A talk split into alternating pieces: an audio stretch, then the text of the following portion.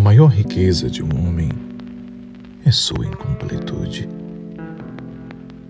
Nesse ponto sou abastado.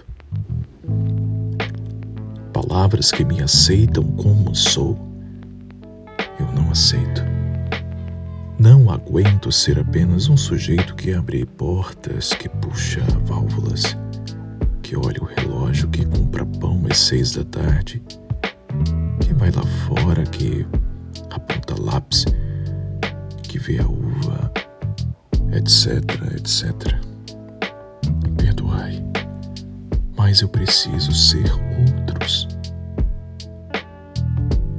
Eu penso renovar o homem usando borboletas.